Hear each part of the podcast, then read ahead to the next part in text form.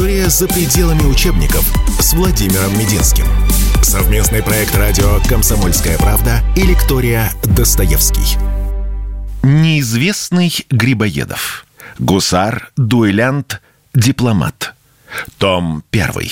Тема нашей сегодняшней встречи – Александр Сергеевич Грибоедов, которого все мы знаем как автора литературного произведения, которое проходит в школе, которое известно каждому, но мы не будем разбирать бессмертное горе от ума, вспоминать Фамусова, его дочь, служанку, Молчалина, Чацкого. Ничего этого не будет. Мы будем говорить о Грибоедове не столько как о литераторе, сколько как о человеке своего времени. Человеке невероятно ярком, в ком вот как в каком-то кристалле собралось и отобразилась переломная эпоха рубежа 18-19 века. Слом поколения, другой взгляд на жизнь, изменение мировоззрения.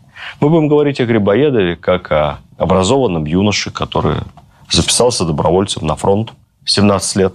Мы будем говорить о Грибоедове как о модном молодом человеке, театрале, литераторе, дуэлянте, бритере, хулигане. Мы будем говорить о Грибоедове как о государственном служащем, как о дипломате, дипломате успешном, оставившем свой след в истории России. Но самое главное, мы будем говорить о времени и о тех моментах этого времени, о которых, может быть, вы знаете чуть меньше, потому что про это в школе не рассказывают.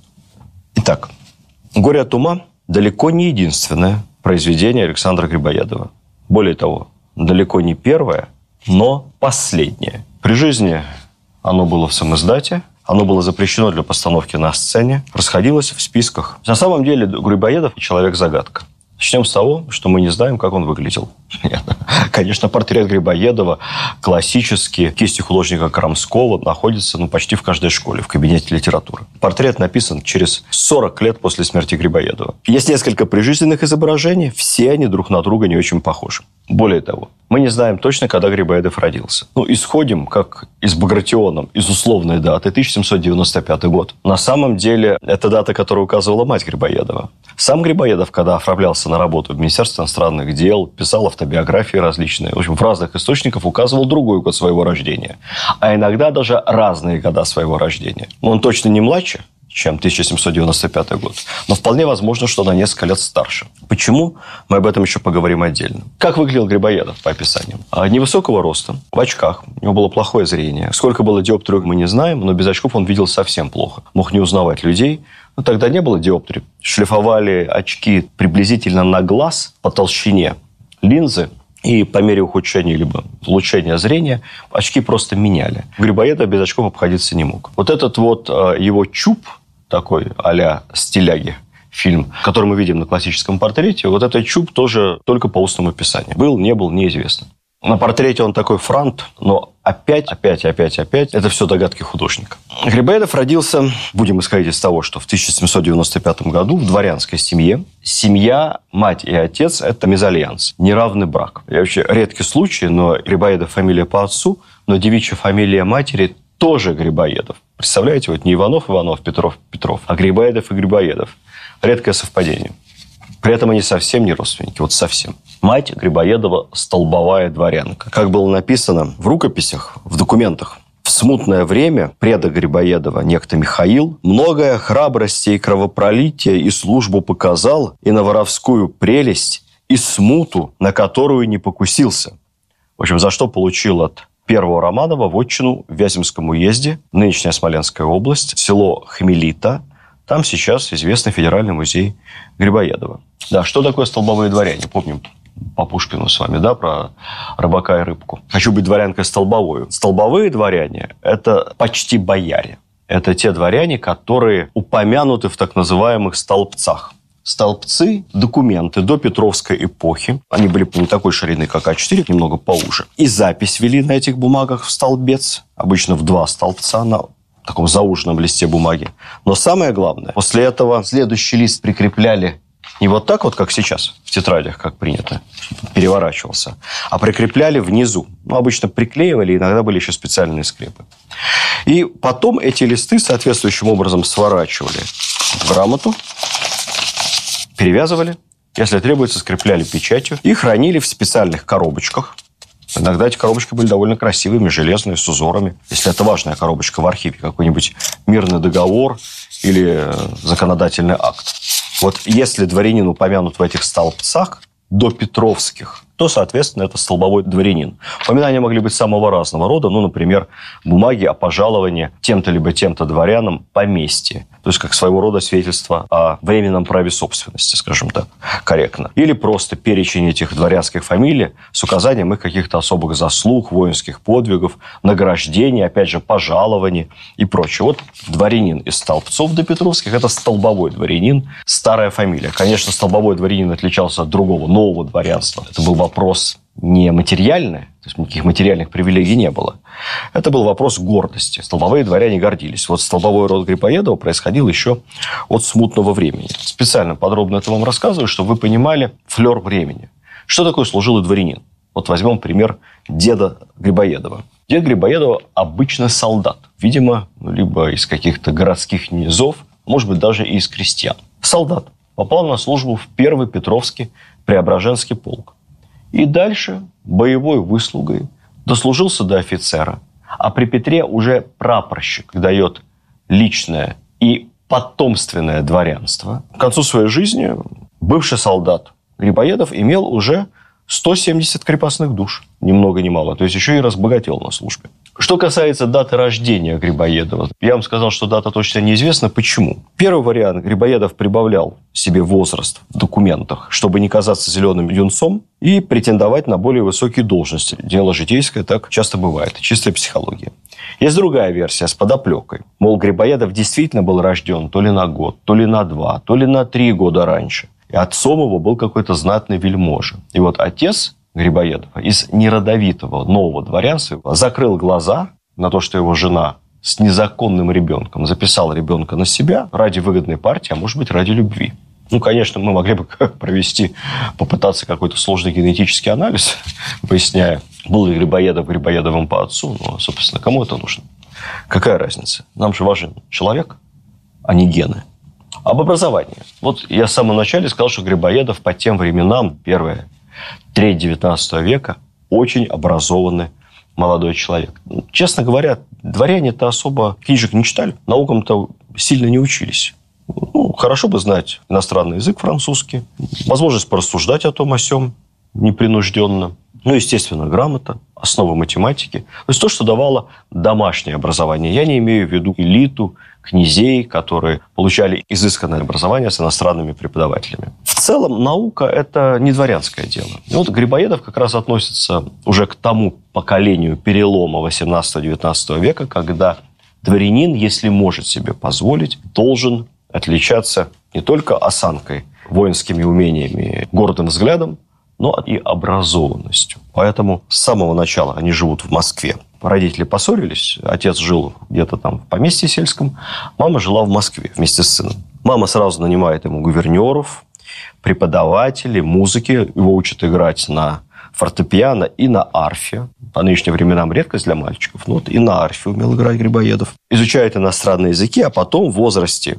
опять же мы не знаем точно, ну, скажем так, от 7 очевидно, до 10 лет, его отдают в пансион при Московском университете. После этого пансиона прямая дорога, собственно, в Московский университет, где обучение тогда не 5-6 лет, как сегодня, а 2-3 года. Хочется сказать МГУ, но еще без буквы «Г» посередине. Грибоедов – книгачей. Гёте, Шиллер, Шекспир, э, французская литература. Фауста читать может часами наизусть. Блестящая совершенно память. Заканчивает университет по факультету словесности. Это общегуманитарное классическое образование, что дает диплом Московского университета и сразу возможность устроиться на работу в повышенном чине. Диплом Московского университета – это сразу чин 12 класса, губернский секретарь. По армейским понятиям это поручик. Делаешь такой карьерный прыжок. Грибоедов владел к этому моменту шестью языками иностранными – английский, французский, немецкий, итальянский, латынь. И чуть позже выучит греческий еще. А затем, уже работая позже в Министерстве иностранных дел, он освоит греческий современный, армянский, арабский, турецкий и персидский. МГИМО финиш отдыхает совсем. Чиновник МИДа с десятью иностранными языками. При этом мы должны понимать уровень погружения. На персидском он и писал, и говорил. На французском он говорил лучше, чем на русском. Его просто не отличали от француза. Редкость для дворянства того времени. Настоящий полиглот. Прежде чем будем говорить о работе Грибоедова, немного о деньгах. Деньги – это важно всегда. Какой материальный достаток семьи Грибоедовых? Казалось бы, там столбовое дворянство по маме, папа майор. На самом деле это не очень богатое дворянство. Это скорее средний класс. Для того, чтобы жить в Москве так, как хотела жить мама, свой дом, гувернеры, учителя, репетиторы, сын в университете, экипаж иметь ездить, то есть автомобиль с водителем, желательно пару водителей, их надо менять, прислуга, дом. По дворянским меркам того времени требовалось 5-6 тысяч рублей в год. То есть примерно 500 рублей в месяц. Запомните эту цифру. 500 рублей в месяц – это уровень жизни, содержания среднедворянской семьи, проживающей в Москве. Ну, понятно, что в Петербурге это будет еще дороже. В глуши в Саратове это будет существенно дешевле. Но финансовое положение семьи Грибоедовых, оно, как бы выражаясь современным языком, нестабильное. История за пределами учебников с Владимиром Мединским. Совместный проект радио «Комсомольская правда» и лектория «Достоевский». Неизвестный Грибоедов. Гусар, дуэлянт, дипломат. Том первый.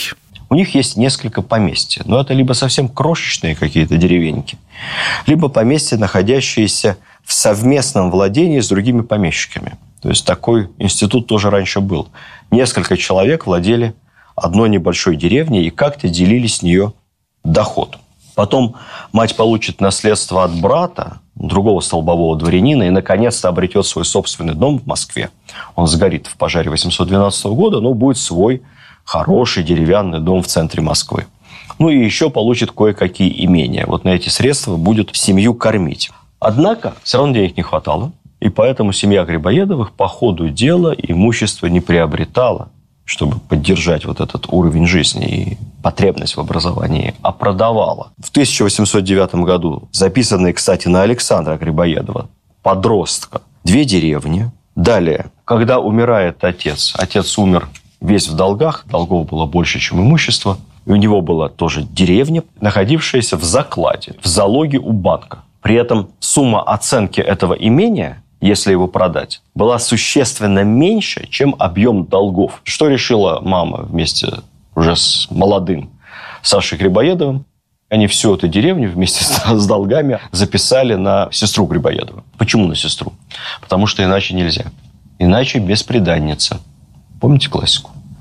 Ну, кто тебя замуж возьмет? Хорошая дворянская партия не составится. Надо, чтобы у невесты было какое-то приданное, не подушки, это же не купеческая семья, не пуховики, не мебель, имение, недвижимость. Пусть и обремененная долгами. Ну, с долгами потом муж как-нибудь пусть разбирается. Во время войны 812-13 годов семья Грибоедовых отдавала своих крепостных в ополчение. Почему? За это правительство платило. А также, как это не Звучит дико, но продавала. Продавала крестьян как дворовых. Продать крестьянина с землей было сложно, ну и невыгодно, и временами запрещено законодательством. Поэтому крестьянина приписывали ко двору, как слугу, иногда даже вместе с детьми, и дальше продавали его как дворового безземельно. Это называлось продажа на вывоз крестьянин переезжал к новому хозяину в другое имение, и дальше там чем-то занимался, мог служить при дворе, при доме, а мог и получить земельный участок, если свободная земля у нового хозяина была. Так и записано, что некий генерал из Вологды купил у Грибоедовых дворовых людей Григория, 35 лет, Степана, 41 года, с сыном 12 лет. Сына имя в документах не упоминали. Это еще не мужская душа взрослая. Ну, хорошо, хоть не разлучили с отцом. История за пределами учебников. На радио «Комсомольская правда». 812 год. Война. Грибоедов заканчивает только-только университет и поступает добровольцем, корнетом в гусарский полк. Нижний чин, как прапорщик в армии. Кстати, интересно, как принимали добровольцев. Процитирую документ той поры. Брали просто лето, от 20 до 45 возрастные рамки. Не затрудняясь, впрочем, если несколько старее или моложе. Лишь бы представлены воины был не урод и не Карло. Грибоедов подошел под все эти категории. Грибоедов записывается добровольцем в армию, но повоевать он не смог. Он как-то сразу чем-то тяжелым заболел, и пока лечился, армия ушла на запад. По окончании войны Грибоедов служит в каком-то захолустье. В гусарах, не очень ему это нравится. Зарплата Грибоедова, как младшего офицера, 140 рублей в год. Несложно посчитать, меньше 15 рублей в месяц. С таким жалованием, даже если добавить к этому кормовые, премиальные какие-то, прочее, прочее, ну, с таким жалованием лет 200 ты будешь освобождать от долгов отеческую деревеньку. Потом Грибоедов, когда перейдет на службу в коллегию иностранных дел в МИД, то получит повышение в соответствии со своим университетским дипломом до губернского секретаря до 12 класса. Но это повышение в должности, в ранге, в чине но не в зарплате, потому что гражданские служащие получали меньше, чем военные. Ну, соответственно, сколько там получал губернский секретарь? 200 рублей в год, может быть. Правда, здесь пригодились знания, и поэтому я всегда призываю всех молодых людей и девушек как можно лучше учиться и учить иностранные языки, чем больше вы их выучите, пока молодые, тем легче вам и интереснее будет жить. Узнав в МИДе, сколько языков знает и на каком уровне Грибоедов, его моментально назначают переводчиком. А вот у переводчиков совсем другие оклады. Переводчик первой категории получал в МИДе полторы тысячи рублей в год. Это в 10 раз больше, чем гусарский корнет. Учитесь. Далее Грибоедов работает по дипломатической линии. Это еще выше жалования. Но тогда ситуация была примерно такая же, как в современном Министерстве иностранных дел. То есть за границей дипломат получал существенно выше, чем работая в центральном аппарате. Причем выше настолько, что, например, наш посол в Вене получал зарплату, я говорю зарплату по современному, конечно, жалование, да, в несколько раз выше, чем министр иностранных дел. Даже если он был бы действительным тайным советником и канцлером неважно. Соответственно, как и сегодня, работать на западном направлении, в Европе, было доходнее и престижнее, чем на восточном. Все рвались в Париж, Вену, Рим, Берлин. Работать в Азии никто не хотел. Ну, Грибоедов, поскольку человек карьерно амбициозный, но не настолько знатный, пошел в МИДе работать по восточной части. Там легче продвинуться. Кавказское направление, Персия, Иран. Кстати, вот я помню, когда я поступал в советские еще годы в Московский институт международных отношений, там дипломатический факультет, который назывался факультетом международных отношений, делился на два отделения. Международные отношения западные страны и МО-Восток. МО-Восток учиться тяжелее, а поступить легче. Потому что потом будешь работать после МО-Восток. Африка, Азия, а МО-Запад, Европа и Америка. МО-Запад – это самые блатные, ну, либо самые умные.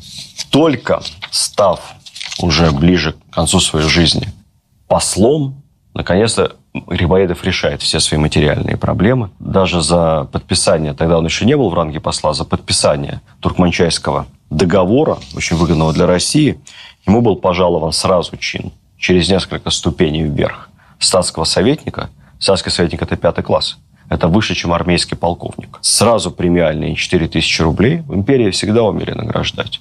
Ну, естественно, и орден Святой Анны с бриллиантами. Летом 15 года он а, берет очередной отпуск, приезжает в Петербург, и вот там неожиданно оказывается в литературно-театральной тусовке, как бы сейчас сказали. Знакомится с популярным драматургом. Важно не то, что он популярный драматург, а важно то, что он еще и с административным ресурсом чиновник. Член дирекции императорских театров Шаховской. Помните у Пушкина в Евгении Онегине? Здесь вывел колки Шаховской в своих комедий «Шумный рой».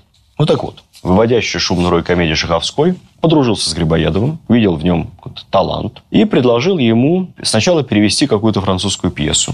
Потом они вместе несколько пьес написали той либо иной степени соавторства. Потом Грибоедов сам что-то писал, либо адаптировал.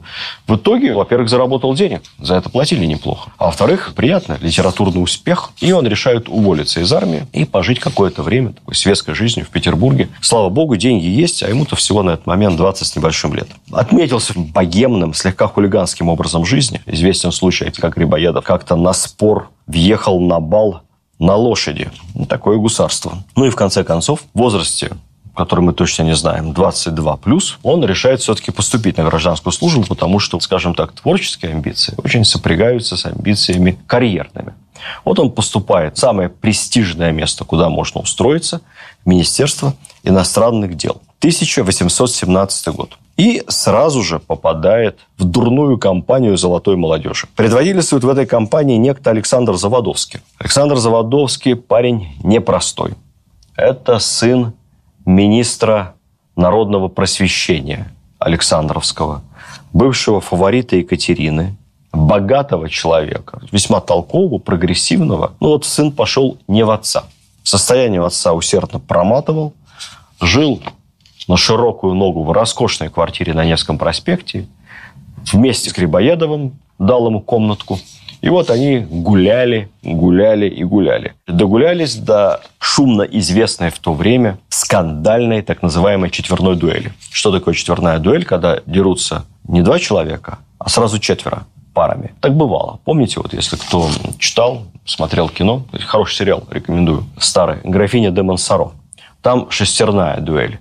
Там сразу шестеро а, французских дворян одномоментно бьются на шпагах. При этом тот, кто выживает, должен присоединиться к своей партии, супротив оставшихся в живых противников. К тому моменту, вообще-то, дуэли в Европе уже давно вышли из моды, а вот в России наоборот. Хотя формальные были запрещены. В начале XIX века драться предпочитали на пистолетах. Вот известно, что у Пушкина было 29 дуэлей известный дуэлянт. Дуэль – это был вопрос чести. Важно было послать вызов, важно было принять вызов, важно было явиться на место дуэли, важно было не показать слабость. Вот из 29 пушкинских дуэлей до реальной стрельбы на поражение, как бы сейчас сказали, дошло только три. Остальные как-то были урегулированы до первого выстрела. К сожалению, третья дуэль Пушкина стала смертельной. Но многие дуэлянты были отчаянными бритерами, хотя, можно сказать, и убийцами. Самый знаменитый из тех дуэлянтов того времени Федор Толстой по кличке Американец. Только подтвержденных 11 дуэлей, на которых он убил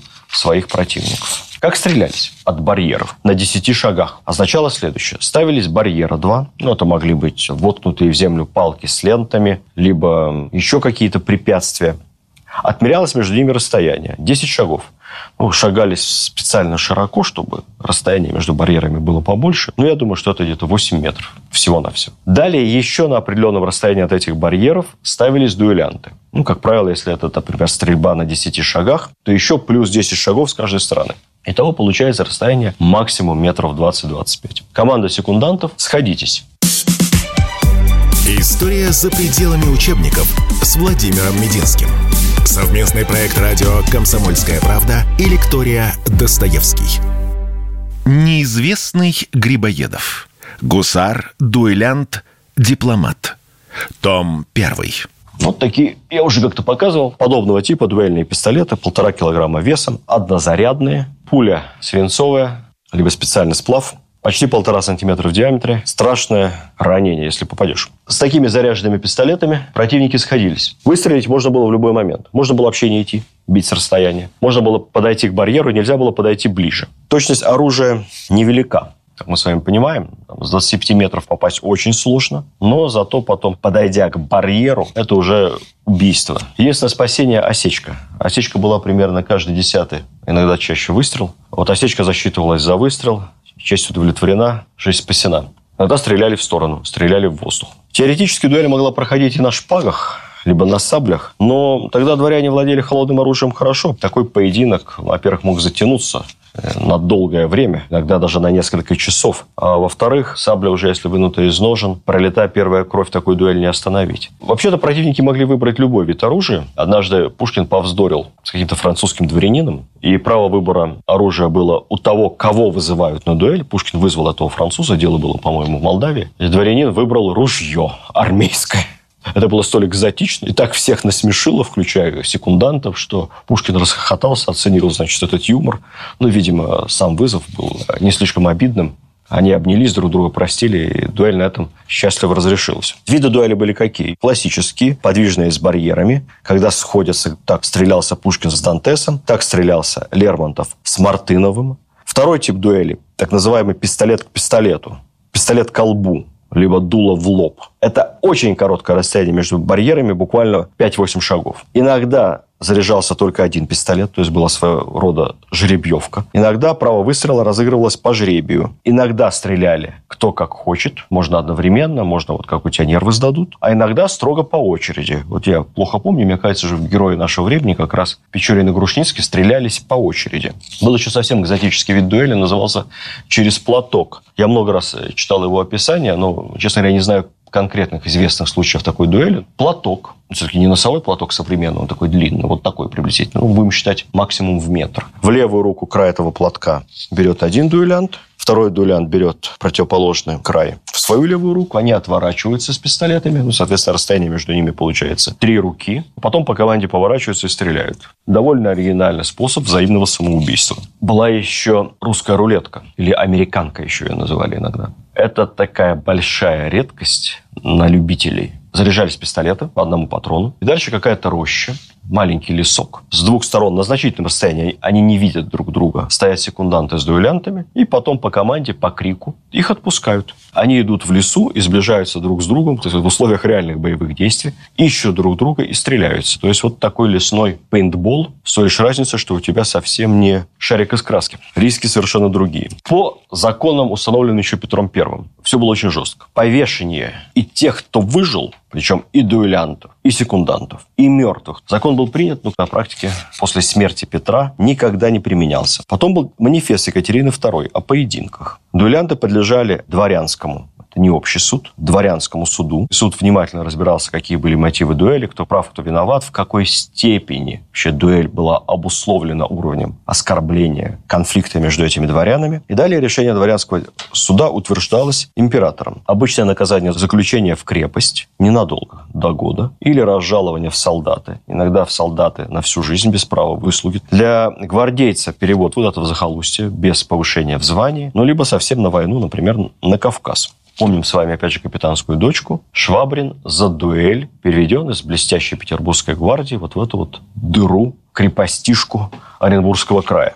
Я специально делаю такие длинные отступы, потому что, еще раз говорю вам, дорогие друзья, я ведь не о Грибоедове писателе и поэте. Я о времени, о тех моментах, которые могут быть вам чем-то любопытны. История за пределами учебников. На радио «Комсомольская правда» от дуэлей перейдем к другой, важной части дворянской жизни той поры, к балету. Тем более, что они, как покажет нам жизнь, часто друг с другом соприкасались. Тогда в театральном Петербурге зашла звезда юной балерины Истоминой. Эта девушка Истомина имела возлюбленного, некого кавалергарда, известной фамилии, фамилию называть вам не буду, чтобы отчаянной глупостью данного кавалергарда древний знатный род не позорить. И вот она с ним поссорилась находилась во временной разлуке. После очередного спектакля за кулисами пришел Грибоедов и пригласил Истомину, как было сказано потом, на чашку чая вечером. Это не что-то такое отчаянно неприличное. А балерина согласилась, недолго думала, поехала пить чай Грибоедову. Но Грибоедов-то жил у того самого Кутила Заводовского. И там как-то чай перешел в кофе, кофе в шампанское. И дальше темная история. Выяснилось, что Заводовский тайный поклонник этой балерины. Стал засыпать ее совсем уже неприличными предложениями. Не хочется пересказывать светские сплетни, но известно, что она там танцевала для них, и не только на столе. И, говорят, танцевала полностью не гляже. Так либо иначе прожила у Заводовского на квартире, уже без Грибоедова. Грибоедов деликатно их покинул. Прожила у Заводовского два дня. Когда об этом узнал оскорбленный кавалергард, он вызывает Заводовского на дуэль. У кавалергарда два секунданта. Оба на слуху для нас. Такой же бритер и хулиган, как, собственно, вся эта молодая компания. Вот Вениамин Каверин, который два капитана, да? Вот Вениамин Каверин – это псевдоним. Он взял псевдоним как раз по фамилии романтичного героя того самого Корнета Каверина, знаменитого гвардейца, дуэлянта той поры. Так вот, один Каверин, а второй Якубович. И вот тут нашла коса на камень. Дело в том, что Якубович давно знаком с Грибоедовым и находится с ним чуть ли не со времен Московского университета в очень таких неприятельских отношениях. В процессе договоренности об условиях дуэли они окончательно ссорятся и решают драться параллельно, одновременно с основными дуэлянтами. То есть будет четверная дуэль. Далее все как в кино. К барьеру. Кавалергард, его аж трясет от ревнивого бешенства. Стреляет сразу, не делая первого шага, промахивается. Пуля оторвала воротник сюртука Заводовского. Чуть-чуть, сантиметр спас его. Заводовский негодник. Подождал, пока соперник подойдет к барьеру вплотную. Сам подошел, дрались на коротком расстоянии 6 шагов и выстрелил в упор Корнету прямо в живот. Грибоедов и Якубович, увидев этот ужас, стреляться не стали, договорились дуэль провести в следующий день, продолжить. Повезли кавалергарда к врачу. Он, естественно, вскоре скончался. Дальше странная история. Отец этого кавалергарда, представитель прославленной древней фамилии, даже пошел на прием к государю-императору Александру с просьбой не наказывать Заводовского. Он сказал, что его сын идиот, стал стреляться из-за какой-то танцорки, и сам виноват в своей смерти. Заводовского простили, Якубовича отправили на Кавказ из гвардии. Грибоеду вызвали к министру иностранных дел и сообщили о назначении в дипломатическую миссию в Персию. По сути, та же самая ссылка на восток, на Кавказ. Кстати, прорабатывался еще один вариант. Хотели отправить еще дальше, только-только создающееся посольство в Соединенных Штатах Америки. Но это было далеко, до дома не добраться никак, билет в один конец. Ну и вообще США тогда страшная периферия цивилизованного мира, поэтому Грибоедов предпочел все-таки выбрать Кавказ и Персию. Хоть опасно, ну, по крайней мере, будешь в Петербург иногда ездить с докладами, депешами. На Кавказе он попадает в подчинение Ермолова. Так получалось, что он, как чиновник Министерства иностранных дел, был в оперативном подчинении генерал-губернатора и кавказского наместника Ермолова. Ермолов, блестящий военачальник, он Грибоеду просто очаровал. Но в ставке Ермолова он сталкивается с Якубовичем, лицом к лесу сосланным. И тут же на месте они решают стреляться, прямо в квартире. Слава богу, как-то секунданты уговорили дуэль перенести хотя бы на свежий воздух, чтобы там было хоть какое-то расстояние между стреляющимися. Секундантом Якубовича был некто Муравьев, это будущий Муравьев Карский. Кстати, тоже член тайного общества. Но спустя несколько десятилетий сам наместник на Кавказе. Прославленный генерал, который будет занимать то самое место, которое занимал в тот момент Ермолов. Поехали за город. Якубович также выстрелил первым. Пуля оторвала Грибоедову мизинец на левой руке. После этого Грибоедов до смерти носил специальную накладку. Кстати, как-то умудрился даже восстановить навык игры на фортепиано. Грибоедов не воспользовался правом и вызвать к барьеру Якубовича, выстрелить в упор, также выстрелил с расстояния, но промахнулся. Кстати сказать, историки считают, что он сделал это сознательно, потому что он видел, что Якубович стреляет вниз, целится ему в ногу. То есть Якубович все-таки не хотел его убивать, он стрелял ему в ногу, попал в мизинец. Поэтому Грибоедов проявил встречное благородство тоже, выстрелил с расстояния. Во время той первой поездки на Кавказ Грибоедов несколько раз ездил с дипломатическими миссиями. Довольно успешными Ермолов их оценил. В основном переговоры ведутся с наследным принцем персидским, потому что сам Шах очень далек от политики. Шах живет в Тегеране. У него немыслимое число наложниц. Говорили, что по тысячу. Плюс еще, по-моему, 150-160 официальных жен в гареме. В общем, с таким хозяйством Шаху не до суетных политических вопросов. Фактически государством персидским руководит его наследный принц. Там же на Кавказе Грибоедов начинает работать над пьесой «Горе от ума», законченную чуть позже, в отпуске, находясь в имении своего друга. Есть масса исторических анекдотов, связанных с тем, как рождалось «Горе от ума». Ну, например, самый известный из них, что Грибоедов не писал набело, каждое слово вычищал, у него была масса черновиков. На каком-то этапе в имении просто закончилась бумага. Наверное, пьеса так и осталась бы не написанной, потому что возможности писать на работе у него, по большому счету, не было, только в отпуске. Ну, к счастью, Грибоедов отправил слугу куда-то в соседний городишко. Тот привез ему желтую, такую не очень качественную бумагу, но много. В общем, качество бумаги на качество пьесы никак не повлияло. Слава богу, удалось тогда ее на месте в отпуске закончить. Не могу, говоря о Грибоедове о том времени, не рассказать еще и о его увлечении музыки. Он был совершенно блестящим импровизатором. Выражаясь современным языком, наверное, стал бы выдающимся джазменом блестяще импровизировал на фортепиано. Продолжение в следующем выпуске. История за пределами учебников с Владимиром Мединским. Совместный проект радио «Комсомольская правда» и лектория «Достоевский».